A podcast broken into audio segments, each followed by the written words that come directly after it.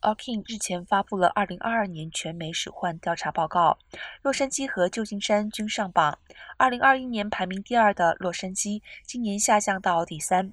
旧金山的排名仍维持在第五。每年十月到隔年两月之间，老鼠和其他啮齿动物会入侵大约两千一百万户家庭住址，寻找食物、水源以及避寒过冬的场所。与往年稍有不同的是，今年因为疫情趋缓，餐饮业逐渐开放，大部分的老鼠将会重新回归餐厅。